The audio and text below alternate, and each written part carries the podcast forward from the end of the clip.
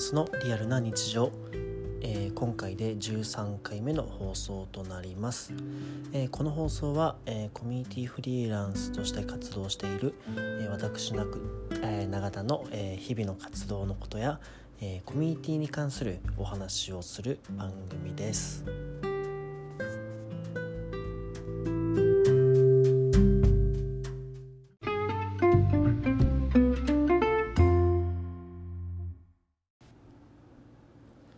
はい、えーと、今回はですね、えっと、昨日ちょっととある、えー、場所にいた買い物をしてきたんですがあの僕って T ポイントっていうポイントを使って、えー、カードとかの支払いをやってるんで、えー、勝手に毎月ポイントが貯まっていくんですね。で気づいたらちょっと昨日間ツタヤに行った時にポイントを見たら3万2,000ポイントぐらいなんか貯まってることに気づいて。まあ、これなんか使って買い物したいなと思ってですねあの二子玉川にあるあの蔦屋家電さんに行ってきました、えー、初め僕テレビでも買おうかなと思ったんですけどちょっといい感じの商品がすごい多くてなかなかそのポイントじゃ手に入らなかったのでちょっとね、えー、ずっと買おうと思っていた空気清浄機を購入したんですがこのポイントっていうものについて今日は考えていきたいなと思います。はい、えー、コミュニティでもですねコミュニティポイントっていろいろ必要だとかいろんなサービスが生まれてきました特に2018年ぐらいですかね、えー、コミュニティのポイントに関するサービスが急に、えー、なんか4個5個ぐらいバババババッと出てきてですね、えー、コミュニティのポイントを可視化する、えコミえもっと、え本質的なことを話しするとコミュニティへの貢献を貢献や感謝の気持ちを可視化するためのツールなんですね。えどういうことかっていうとコミュニティにで活動すれば活動するほどえ誰かに貢献すれば貢献するほどえポイントという形でえ溜まっていきます。要はこのポイントがたくさん持ってる人は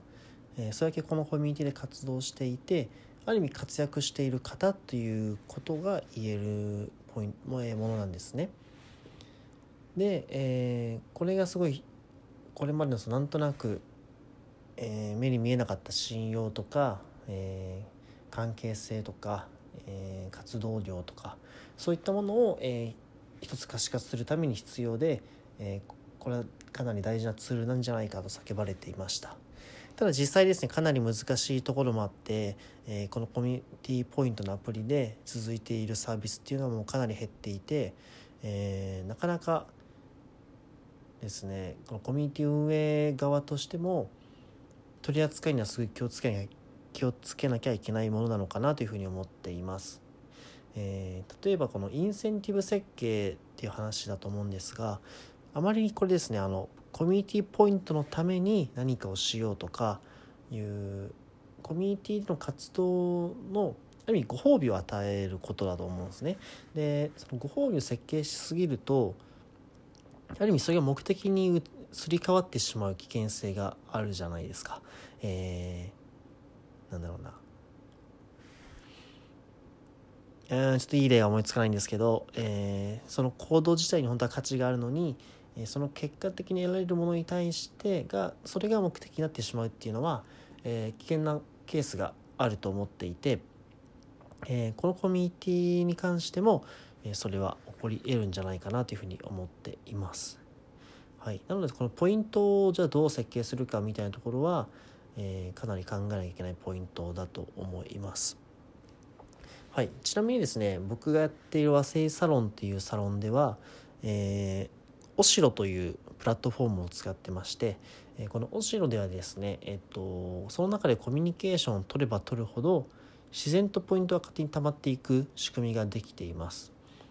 例えばコメントしたら何ポイントとか、え、このプラットフォームではブログ書けるのでブログ書いたら何ポイント、イベントに参加したら何ポイントという形でポイント自然と付与されていきますし、えー、メンバー同士ですねポイントを送り合うという仕組みもあるんですね、えー、スタンプを押せばそれに伴ったポイントが相手に送られてえただその「ありがとう」という感謝の言葉だけじゃなくてポイントという形でその感謝を伝えることができるといったことができます。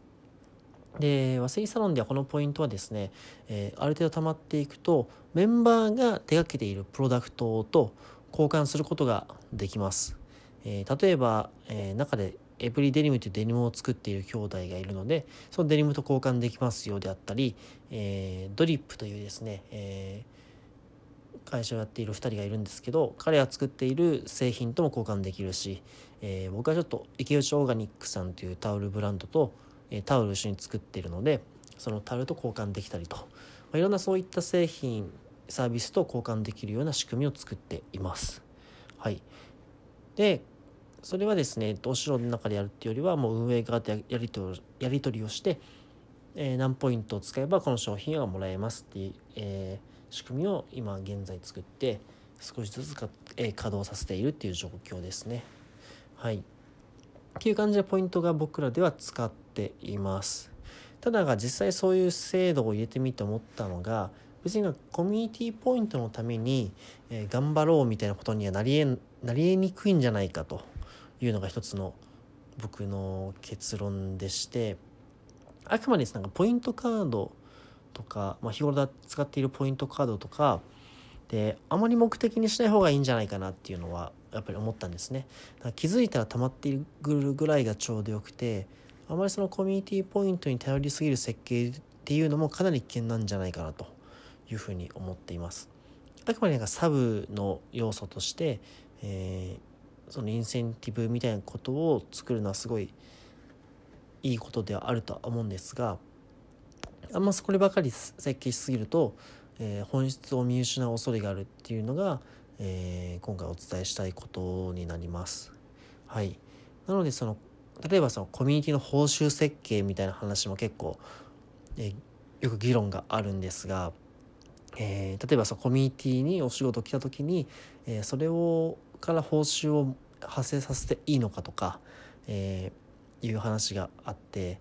まあ、結構どこのコミュニティもですね報酬は基本的に NG と、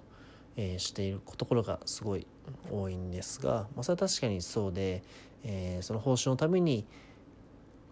えー、コミュニティ活動をやってしまうとその報酬がありきで活動になってしまう。でコミュニティ本来のそれいいところが引き出せにくくなってしまって要は会社関係と変わらないよみたいな話になってくるところがあります。なのでですねこの報酬設計、まあ、さっきのポイントも含めた報酬設計っていうのはコミュニティにおいてかなり考え抜いていかないといけない一つのポイントなんじゃないかなと思ってます。もちろん一時的にですねあのアクションを流せるといった効果はあるとは思いますがあくまで一時的なので、えー、それをじゃあどう継続的なものにつなげていくかっていうのは考えなきゃいけない視点なんじゃないかなというふうに思っております。